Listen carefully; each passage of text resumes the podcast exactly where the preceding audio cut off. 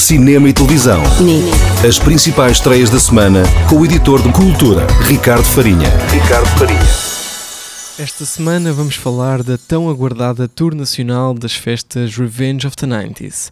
Esta é a segunda grande digressão, depois de uma que percorreu o país uh, a partir de 2018 e que recebeu mais de 50 mil pessoas.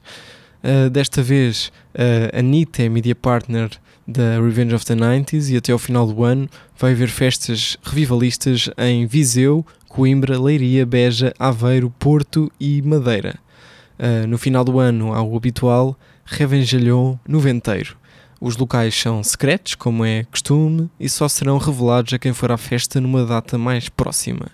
A primeira, no entanto, já tem data, acontece a 31 de outubro no Porto, e em 2020, outras 10 cidades recebem as Revenge of the 90s que serão anunciadas em breve.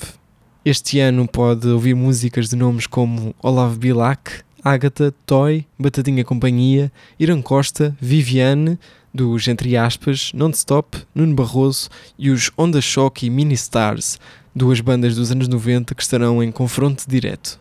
Os bilhetes já estão à venda no site oficial da Revenge of the 90s ou também podem ser adquiridos com as relações públicas oficiais de cada evento.